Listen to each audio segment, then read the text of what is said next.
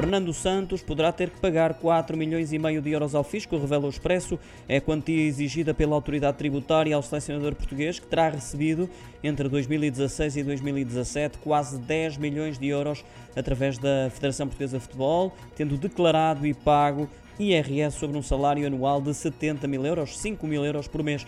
Tudo através de uma empresa que foi declarada como fictícia, de forma a reduzir a carga fiscal. Quanto ao jornal, que quando chegou à liderança da seleção em 2014, Fernando Santos não assinou um contrato individual de trabalho. Meses antes tinha criado uma empresa, a Femacosa, tendo-se constituído sócio-gerente e a Federação contratou a prestação de serviços a esta empresa do selecionador e seus adjuntos. A Femacosa faturou à FPF 10 milhões em 2016 e 2017 2 milhões e meio foram transferidos para outras sociedades criadas pelos adjuntos, com o restante a caber a Fernando Santos. Por essa razão, a autoridade tributária exige agora 4 milhões e meio de euros. O selecionador já recorreu para o Tribunal Arbitral e para o Fisco.